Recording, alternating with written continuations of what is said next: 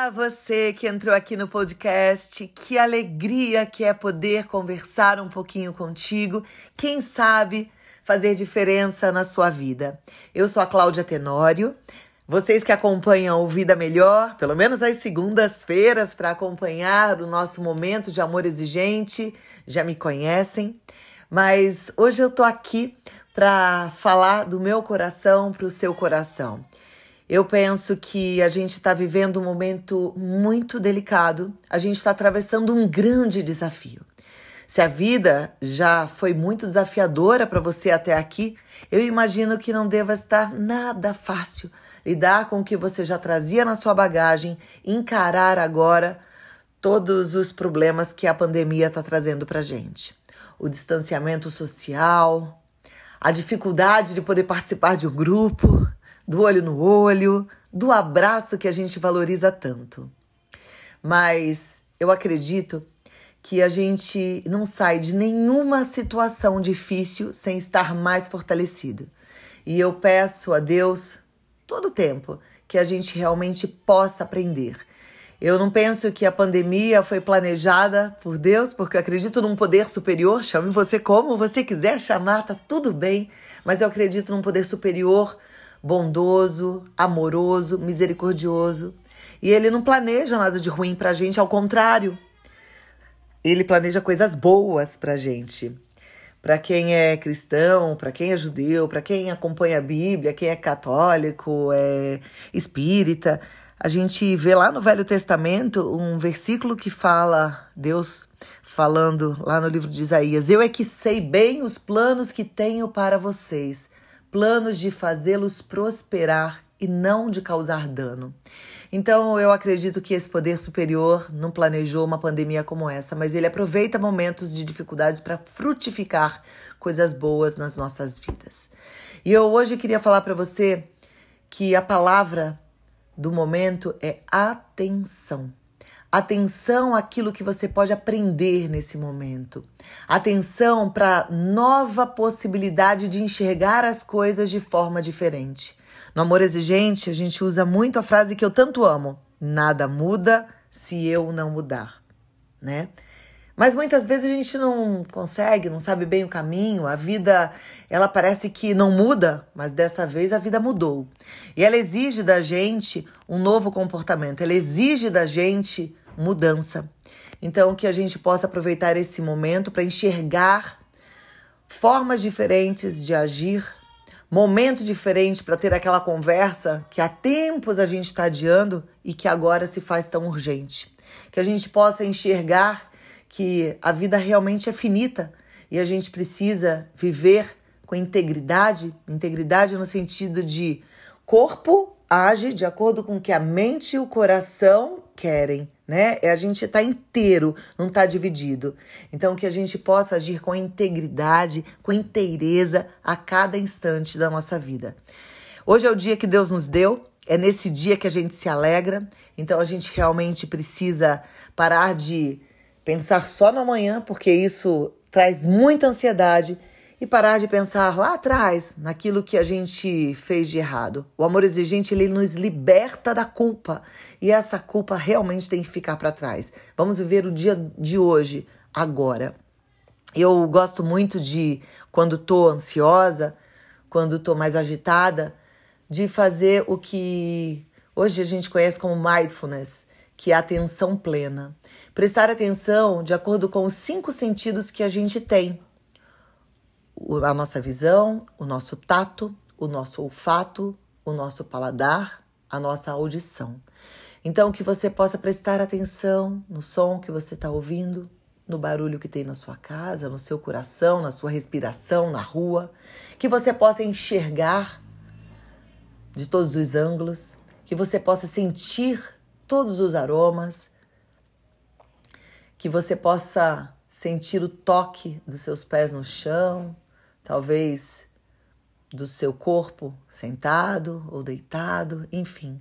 Aproveite todos os sentidos que você tem para estar presente no momento agora, porque é isso que a gente tem que fazer, viver o hoje, tá bom? Eu espero que esteja fazendo sentido para vocês essa nossa conversa, mas eu quero ir um pouquinho mais além. A gente foi feito à imagem e semelhança de Deus, de acordo com a Bíblia. É, algumas outras religiões acreditam que a gente realmente é um ser divino. Muitas falam que a gente é um ser espiritual. E o que eu quero falar para você é que você foi chamado para dar certo. Você foi criado para dar certo. E quando você entende isso, você tem uma vida abundante, uma vida plena. Quando a gente entende isso e a gente entende que a gente é fruto de amor e que a gente precisa receber esse amor e expandir esse amor, a gente contagia os outros com o amor. E aí a nossa mudança, ela vai ser uma mudança muito significativa na vida de quem a gente encontrar. Porque quando a gente está inundado de amor, é como se a gente fosse aquela esponja inundada de água. Uma esponja inundada de água, ela encontra uma outra esponja seca e ela molha a outra esponja. A gente está inundado de amor a partir do momento que a gente entende que tem um poder superior que cuida da gente e que cuida nos detalhes e que nos fez com propósito de receber esse amor e de expandi-lo.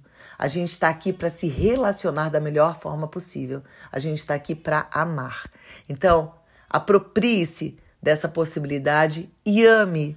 E ame incondicionalmente, como a gente sabe que o poder superior nos ama.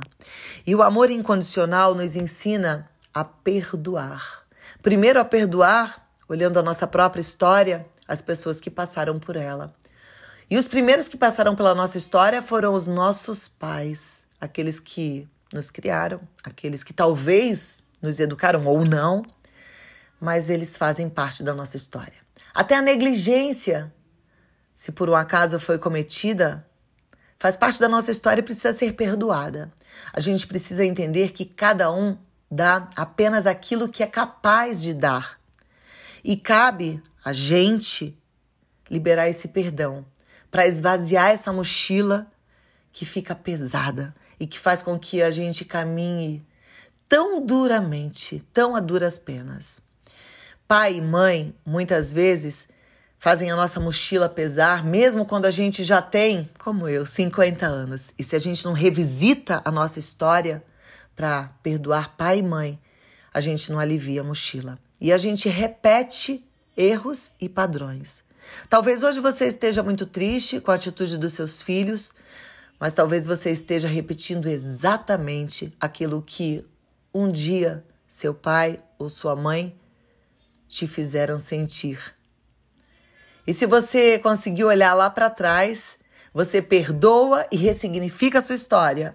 E aí você está livre para caminhar e para fazer diferente.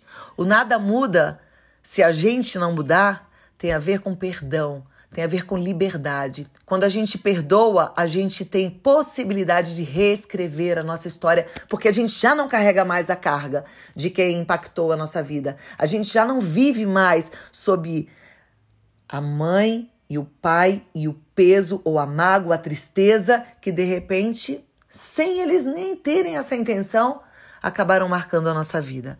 Quando a gente perdoa, a gente está livre para dar certo, porque fomos feitos à imagem e semelhança do Criador. E se fomos feitos à imagem e semelhança do Criador, esse Criador que a gente sabe que é o perfeito, que é o Criador de tudo que há, que é maravilhoso, a gente também é um ser maravilhoso. Então a gente pode e deve recomeçar. E a gente não pode mais aceitar a gente agindo com negligência em relação ao nosso cuidado pessoal, à nossa saúde, aos nossos hábitos, aos nossos vícios, às nossas compulsões. Muitas vezes a gente espera do outro uma cura para a doença dele, mas a gente também não está olhando a nossa própria doença. E a gente precisa primeiro curar a nossa doença. A gente, como Gandhi falou tão bem, precisa de fato ser a diferença que a gente quer ver no mundo. Não tem outra forma da gente colher frutos se não começar em cada um de nós. E eu queria deixar para vocês hoje esse desafio. O desafio de visitar a sua história, de olhar para quem um dia talvez se sentiu abandonada, negligenciada e poder perdoar esses adultos que te deixaram ali chorando, esperando cinco minutinhos para mamar. Mas aquilo naquela hora doeu. É importante olhar para trás e perdoar.